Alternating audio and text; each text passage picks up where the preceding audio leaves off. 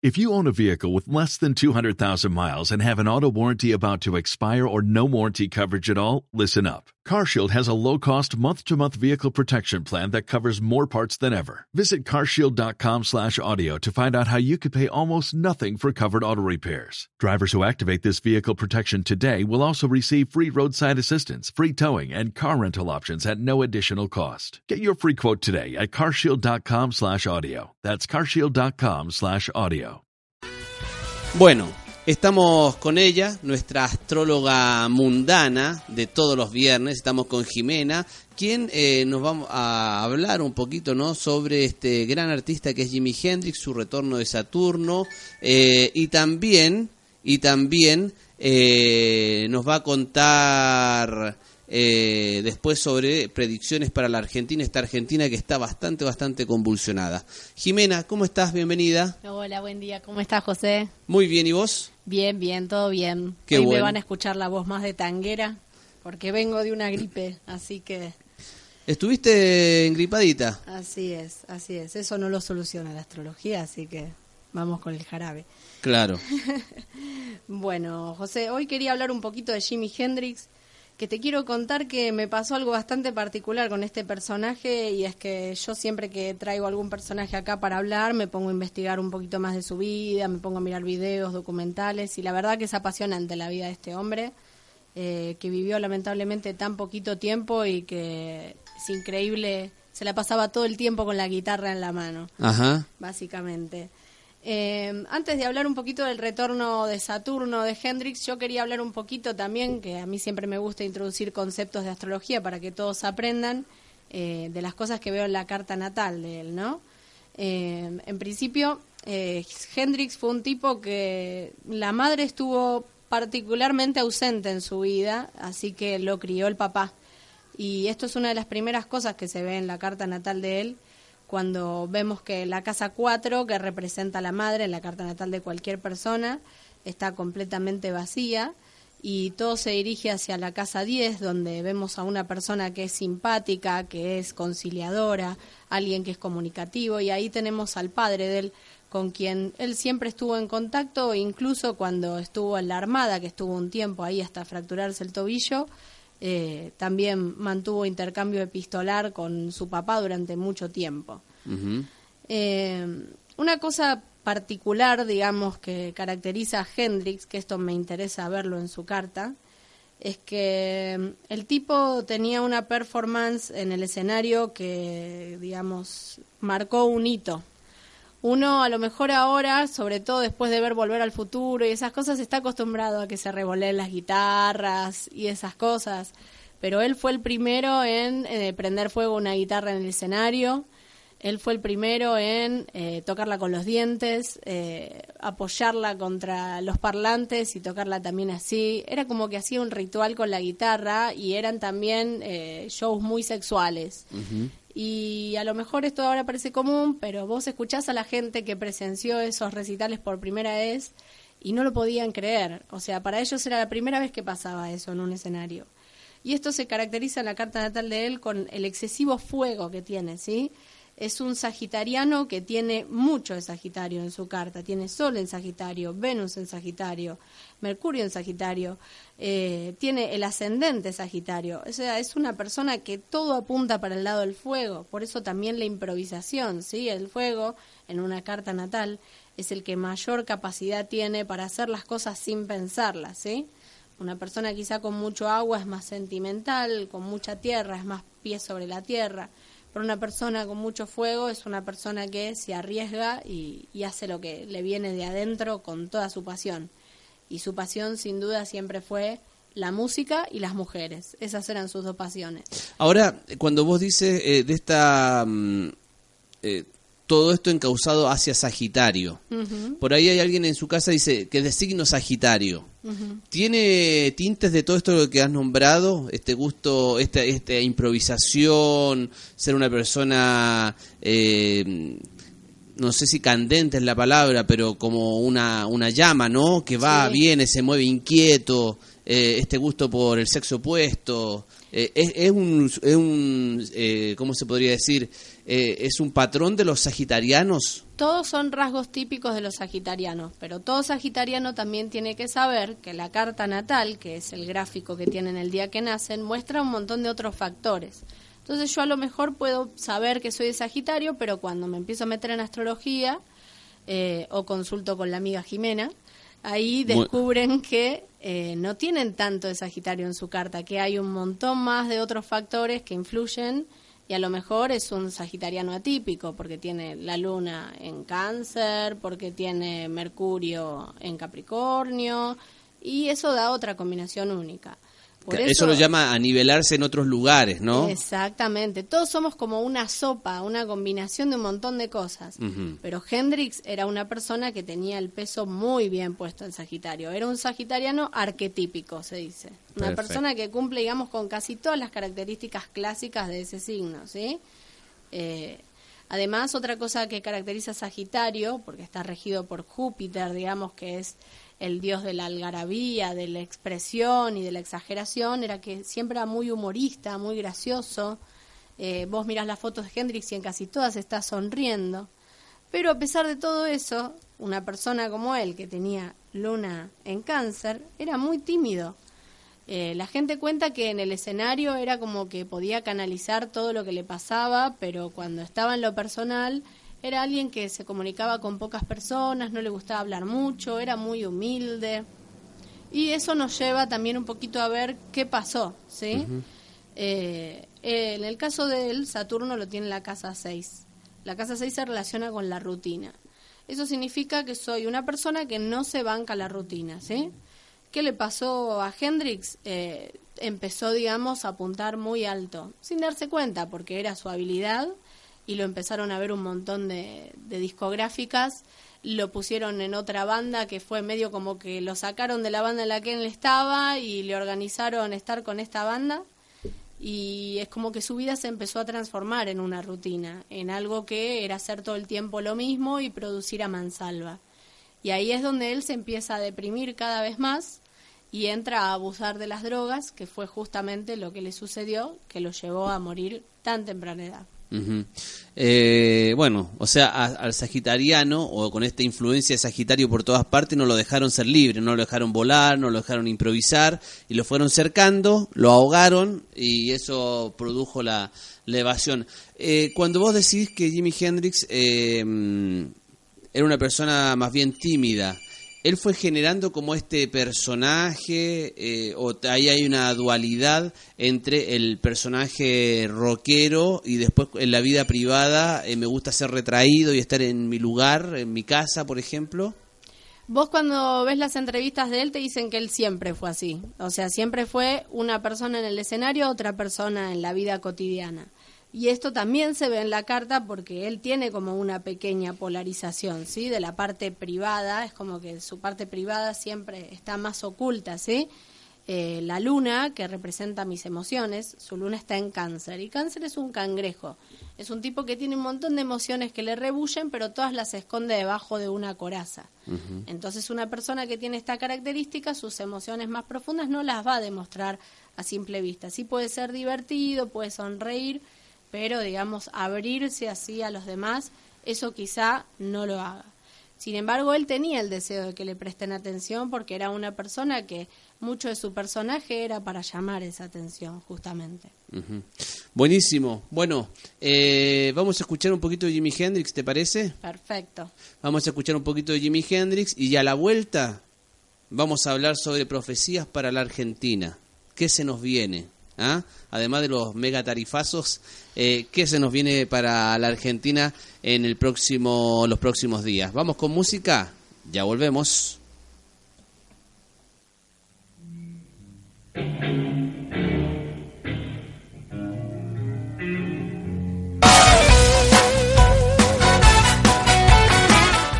Ya estamos de regreso, 12 horas 22 los minutos, 12 horas 22 los minutos. Eh, le mando un saludo muy afectuoso, muy grande a Susanita. ¿ah? Susanita, te mando un abrazo grande, que te mejores prontamente. ¿ah? Capilla del Monte necesita que estés en las calles, ¿cómo no? ¿Cómo está enfermita, Susanita? Te mando un abrazo grande, grande, grande. Mira, me llegan mensajes al 1559-0992. Dice acá eh, 8503, dice saludo para la astróloga, eh, que claro que explica todo.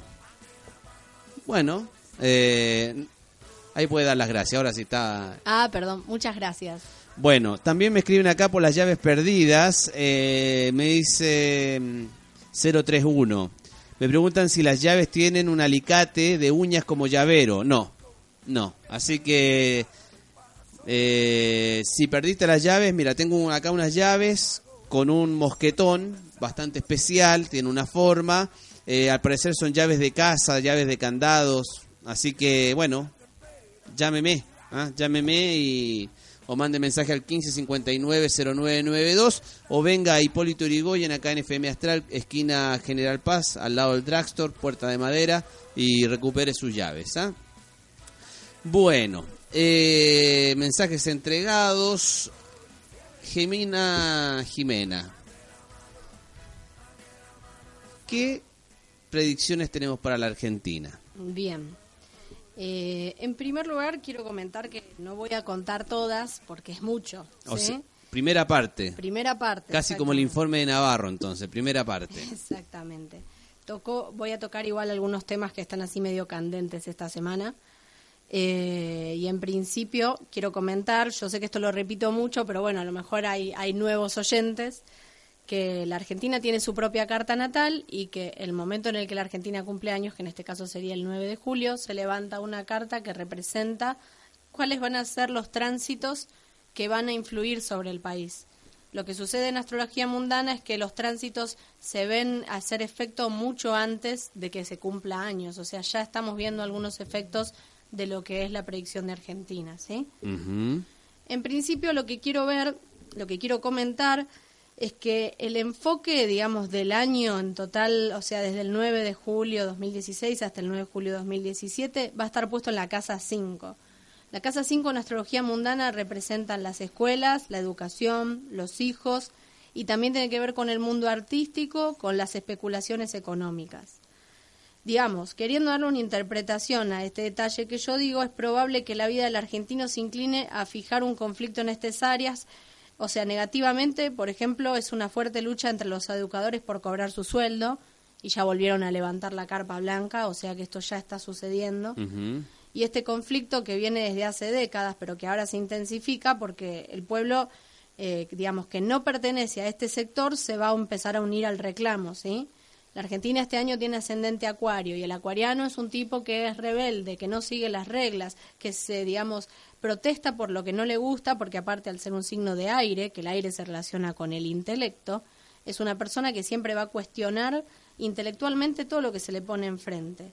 Así que va a ser un doble mensaje sobre la liberación de la gente que está en Argentina y cómo van a tolerar estos cambios o no, ¿sí? Eh, va a haber, digamos, una situación de revelación que va a estar en consonancia con el deseo de impartir educación edu- eh, equitativa para todos este año, ¿sí?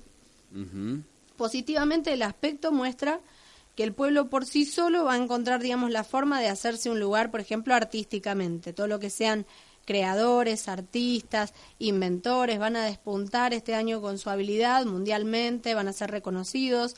El sector cultural va a aprender a, digamos, autogestionarse de alguna forma y va a sobrevivir en muchos casos. O sea que a nivel cultural la Argentina este año avanza, ¿sí?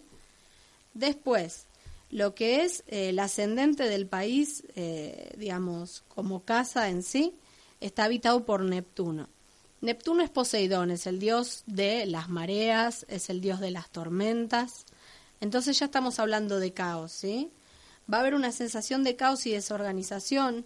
Los asuntos relativos a temas relacionados con el complot van a estar muy enraizados en el gobierno. Es probable que el mismo presidente sufra actitudes inesperadas por parte de sus funcionarios eh, con quien tenga la mayor de las confianzas. ¿sí? Los servicios relacionados también con la luz y el gas se van a ver afectados por el poder de Neptuno y esto los va a volver ambivalentes, o sea, vas a tener luz, no vas a tener luz, va a subir, va a bajar, no vas a saber cómo manejarlo. Además, el foco de la atención del argentino promedio junto con la educación es la suba de los servicios, ¿sí? que eso es algo que también ya está sucediendo ahora, pero yo creo que va a seguir agravándose, lamentablemente, es un tema muy preocupante.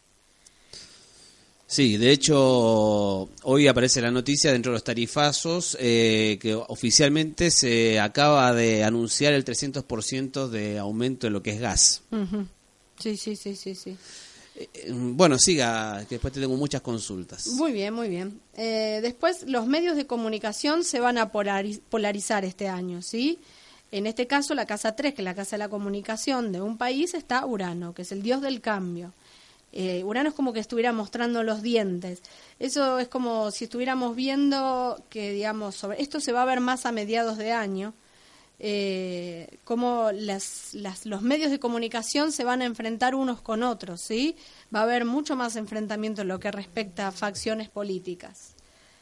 Después, eh, por último, eh, también relacionado con Urano en, en esta casa 3, que esto es un conflicto que está sucediendo ahora, representa los viajes y el transporte público, la Casa 3, entonces no sé si habrán escuchado, existe un conflicto relacionado con los taxistas y esta empresa Uber, que es como que se quiere meter a tercerizar y va a traer una cuestión, ya está trayendo una cuestión polémica porque los taxistas se tienen que levantar para no sufrir el peso de una empresa que les va a precarizar el trabajo. Así que también este es un tema relacionado con Urano, es un tema que va a durar un tiempo largo. Eh, yo lamentablemente no creo que los taxistas terminen obteniendo lo que quieren y esto se va a terminar imponiendo casi como que a la fuerza eh, así que bueno, toda la gente que pueda apoyar a los taxistas en esta lucha para que puedan mantener un trabajo digno, es bueno que lo hagan ahora porque van a necesitar toda la ayuda posible y unión, ¿sí? Y bien, para decir algo bueno, para no decir siempre todas pálidas, las relaciones positivas con el extranjero van a seguir aumentando y va a haber una mayor flexibilidad en lo que son compras al extranjero y extensión de las visas, ¿sí? Es probable que el punto de mayor fuerza, para el presidente y para la Argentina van a ser los lazos, independientemente de las opiniones polarizadas en el tema. Hay gente que le puede gustar, gente que no, pero digamos, el enlace se va a convertir en un posible beneficio para pequeños y medianos comerciantes, ¿sí? O sea, aquellos que encuentren que están, digamos, en una situación de cuerda floja, pueden apuntar a ese camino, digamos, relacionado con las importaciones, porque es un sistema que, que va a llegar a funcionar para aquellos que son más oportunistas de las situaciones económicas, por lo menos en pos de la supervivencia, ¿no? Eh, posibilidad, ¿ah? posibilidad de que esto se... A ver, situaciones que yo voy viendo desde el análisis político, análisis de la prensa, eh, se ve, por ejemplo, y me llamó mucho la atención, en el programa de anoche de Animales Sueltos, eh, como Feynman, como el señor Asís, como eh, el mismo Fantino le empiezan un poco a soltar la mano al gobierno de Mauricio Macri. ¿ah? Desde ya esta semana con el tema de los aumentos, los tarifazos, ya como que le empiezan a soltar la mano y si antes eran benevolentes o decían hay que darle tiempo, ya más de 100 días de gobierno, eh, ayer Feynman lo criticaba a Macri, con respecto a las tarifas, con respecto a los despidos. El señor Asís eh, se ponía en la vereda de enfrente diciendo yo siempre he sido peronista y creo que el, el, peronismo es lo mejor que hay para la Argentina y dando a explicar que este gobierno no le queda mucho más. ¿ah? Eh, cuando esos eh, periodistas que son eh, generan opinión, ¿no? Y un Fantino que estaba ahí mediando y que decía, sí, está muy mal lo que está pasando en la Argentina, esto parece que va a explotar, el conurbano va a explotar. A tres meses de un gobierno, cuando ya empieza esos sectores, que son los sectores que apoyan, ¿no? A decir que todo va a explotar, que en el conurbano la gente está pidiendo leche, eh, que empiezan las ferias del trueque. Y con todo esto que vos estás diciendo, ¿Se viene un, una mejor para la Argentina o esto va en caída libre? Yo no, no quiero ser no quiero ser fatalista, pero Argentina recién va a empezar a tener un ciclo bueno a partir del 2027 más o menos. O sea, vamos a tener que seguir remándola unos 10 años más aproximadamente. Es lo que yo veo en las cartas que yo veo y en las progresiones que yo veo del país. Ojalá me equivoque. Pero eh, Argentina tiene que aprovechar tránsitos para dejar de enfrentar gobierno con pueblo, que es lo que están haciendo los periodistas ahora, se están volviendo a enfrentar. El sol y la luna siempre vuelven a mirarse cara a cara y a pelearse entre ellos. es una cuestión de nunca acabar, la gente que tampoco se responsabiliza de lo que les corresponde a ellos como pueblo, ya sea a la hora de votar, a la hora de reclamar. Eh, y además vienen periodos que mundialmente se relacionan con el totalitarismo, que eso nos afecta a nosotros, a todo Sudamérica. Eh, Venezuela tiene una carta natal muy similar a la de la Argentina y a Venezuela generalmente le van a pasar cosas que a nosotros nos van a pasar después. Así que siempre que queramos ver cómo vamos a terminar, hay que observar mucho qué está sucediendo en Venezuela, porque suele ser como un efecto látigo. Así que, en astrología, ¿sí?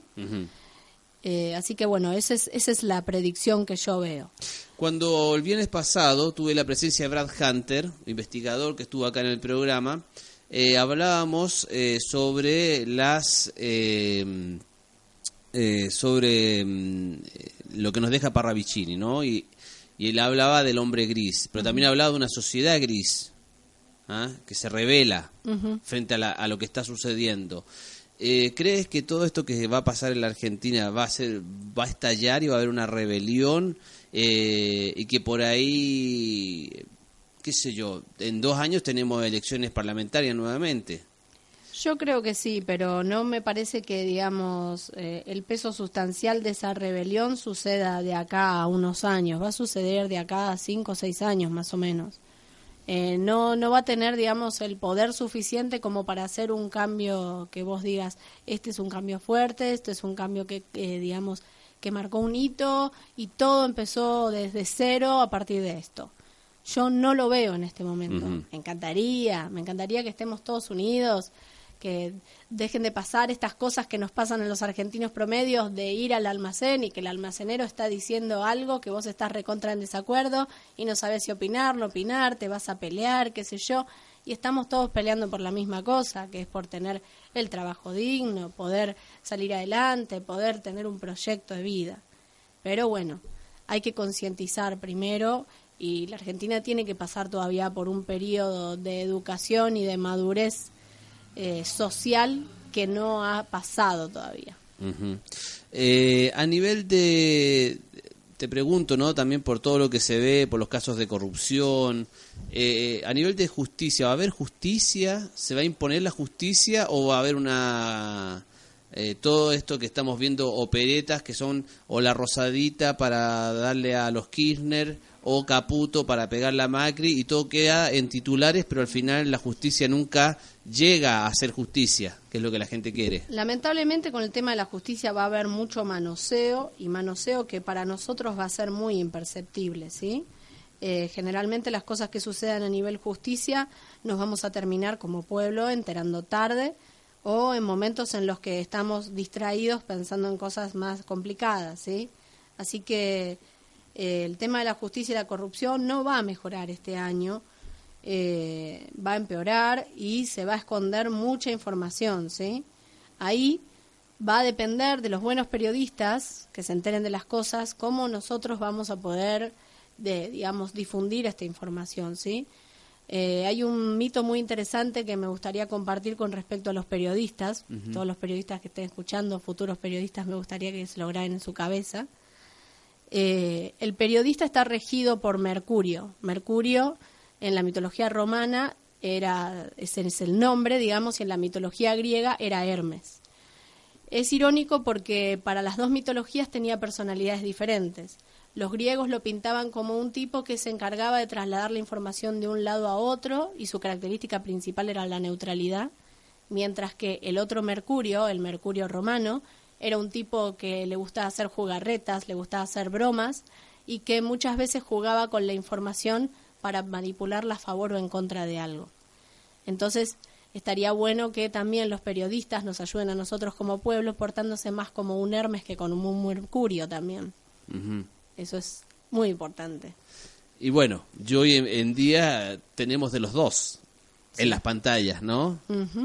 Eh, no, no, no, es necesario dar nombres, pero tenemos algunos comprometidos con la noticia y otros que la manipulan y también van haciendo negocio con todo esto. Em, bueno, entonces nos queda remar. Hay que remarla, hay que estar más unidos como pueblo. eh, hay que prestar atención y no eh, alimentarse de la noticia superficial, ¿sí? Eso es lo más importante para este año para el argentino. Tiene que aprender a leer entre líneas, siempre, para bien o para mal del gobierno. Yo no estoy hablando acá de que estés a favor o en contra, estoy hablando de que tenés que aprender a cuestionar lo primero que te ponen adelante, que es más difícil, requiere más trabajo, más tiempo de investigación, pero es también lo que a uno lo hace libre, ¿no? Claro que sí. Eh, y bueno, se va a polarizar, como vos bien decías, los medios, ya están bastante polarizados, y la sociedad también se va a empezar a polarizar en su opinión frente a lo que está viviendo. Eh, bueno, dejamos esta primera parte hasta acá, ¿te parece? Perfecto. Y ya la próxima semana, el próximo viernes, vendrás con otro informe eh, tan interesante como este. Eh, Jimena, te agradezco y quiero que por favor nos des eh, tus datos, ¿no? Porque yo sé que hay gente que te quiere contactar, que quiere conocer un poco más de, de sí mismo, ¿ah? entonces te puede contactar. Exacto. Eh, pueden contactarme por WhatsApp o llamándome por teléfono al 03 548 15 631 420 o también a la página web que es www.facebook.com barra astrodelfos o el mail astrodelfos.gmail.com Perfecto. Jimena, muchas gracias. Bueno, gracias a vos, José. Y ya son dos